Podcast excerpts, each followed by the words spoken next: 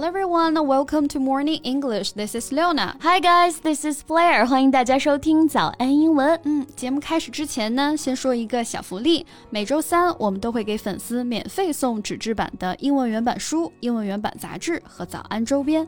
微信搜索“早安英文”，私信回复“抽奖”两个字，就可以参与我们的抽奖福利啦。嗯，这些奖品都是我们的老师为大家精心挑选的，是非常适合学习英语的材料，而且你花钱也很难买到。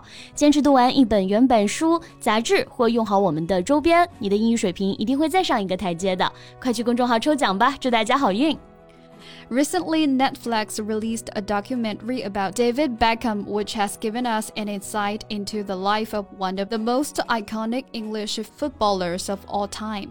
那最近呢，网飞播出了一个四集的纪录片《贝克汉姆》啊，让小贝和贝嫂维多利亚的婚姻也再次成为了全球的焦点。没错，哎，前两天我的外刊精讲课，我刚刚分享了这个话题啊，嗯、是吗？是那个早上七点的外刊课对吧？没错，每周一到周五早上七点。我都会在早安英文视频号给大家带来外刊精讲课程。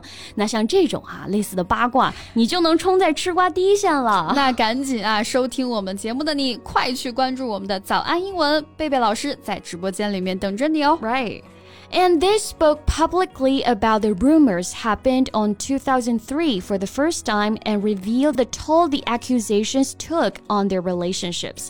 二十年前，小贝出轨的丑闻曾经轰动一时啊。那这一次的纪录片当中，夫妻俩也亲自揭开了这段尘封已久的伤疤。 Yes, the couple have previously denied claims that he had an affair. 嗯，二十多年前呢，其实他们是一直否认这段婚外情啊，对此闭口不谈。那这一次呢，又旧 事重提了，也难免会让人觉得是在炒冷饭了。 Right.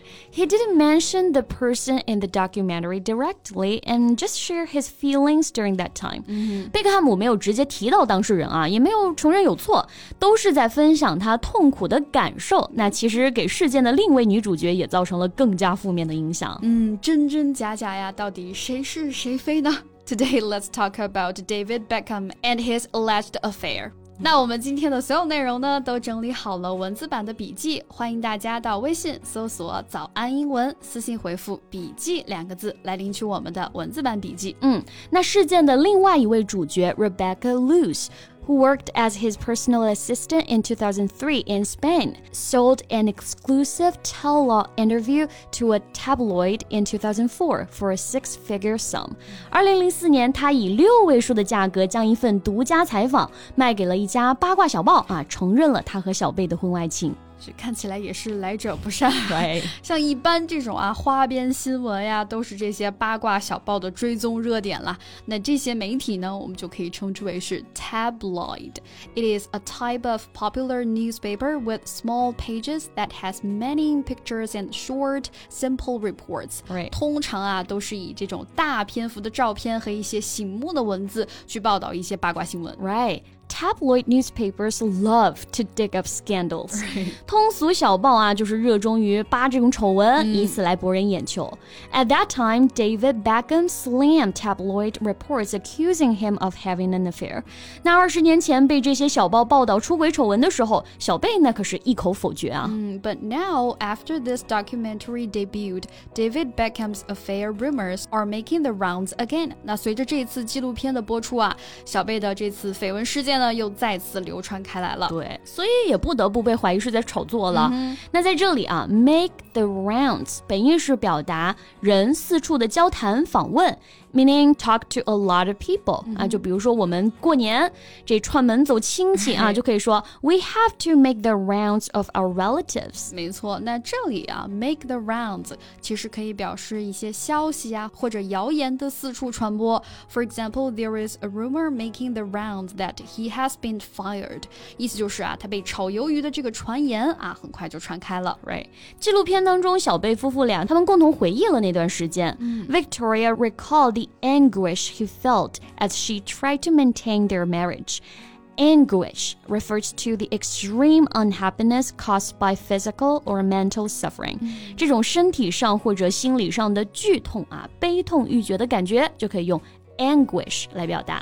哎， 这最受伤的还是自己的爱人和孩子啊。嗯，The couple have four children together。他们的四个孩子也是挺无辜的。像很多人呢，也都是有时候会为了孩子而维持一段婚姻啦。Like Victoria also made many sacrifices for the sake of their family. Right, sake. S A K E 表示利益、好处的意思。那 for the sake of somebody 就表示出于某种目的、利益或是原因了。像我们刚刚说到的啊，是为了孩子而在一起，那就可以表达为 they stay together for the sake of the children. Right. However, the couple were ultimately able to weather the storm and celebrated their 24th wedding anniversary in July. 当然啦，最后他们还是经受住了考验啊！现在呢，也依然是娱乐圈的一对模范夫妻了。对，那在这里的 weather，哎，我们知道 weather 名词是表示天气啊，那在这里呢是做一个动词，可以表示经受住、平安的度过困难这个意思。所以 weather the storm 就是度过恶劣天气、度过恶劣气候，可以用来比喻度过难关。嗯，比如经济低迷的时候，哎，挺过去了，我们就可以说 Despite the economic downturn，the company managed to weather the storm and remain profitable. Victoria said in the documentary, We were together, we were connected, We had each other 啊，夫妻俩携手共面负面新闻，这看起来好像一切都是第三者的错了。Right. So Rebecca Loos has come under fire due to the controversy. 这也让她的女助理再次成为大家批判的对象啊。Here come under fire meaning to be criticized. Come or be under fire 字面意思就是被火压制住了嘛。那引申为受到严厉的指责，或者我们说受到严厉的批评这个意思。Right. And Rebecca Loos is currently happily married to her husband。其实人家本来已经这个平静的、幸福的生活了，但现在又被打扰了，确实也是挺糟心的啊。So she has to stand out and put a stop to all these rumors. She said that Beckham was a liar and just portraying himself as the victim. so the film's credibility now hangs in the the balance as the public awaits Beckham's response to Lou's claims. 没错，那公众也在等待贝克汉姆对这番言论的回应啊。不过呢，不管回应什么或者回不回应，这波热度算是已经被他们拿捏了。Right. And now David and Victoria are still going strong. Right. Okay, so here's the end of our today's podcast, and welcome to leave your comments in the comment area. 嗯，那最后再提醒大家一下，节目的所有内容我们都给大家整理好了文字版的笔记，欢迎大家到微信搜索“早安英文”，私信回复“笔记”两个字来领取我们的文字版笔记。 So thank you so much for listening. This is Blair. This is Leona. See you next time. Bye. This podcast is from Morning English.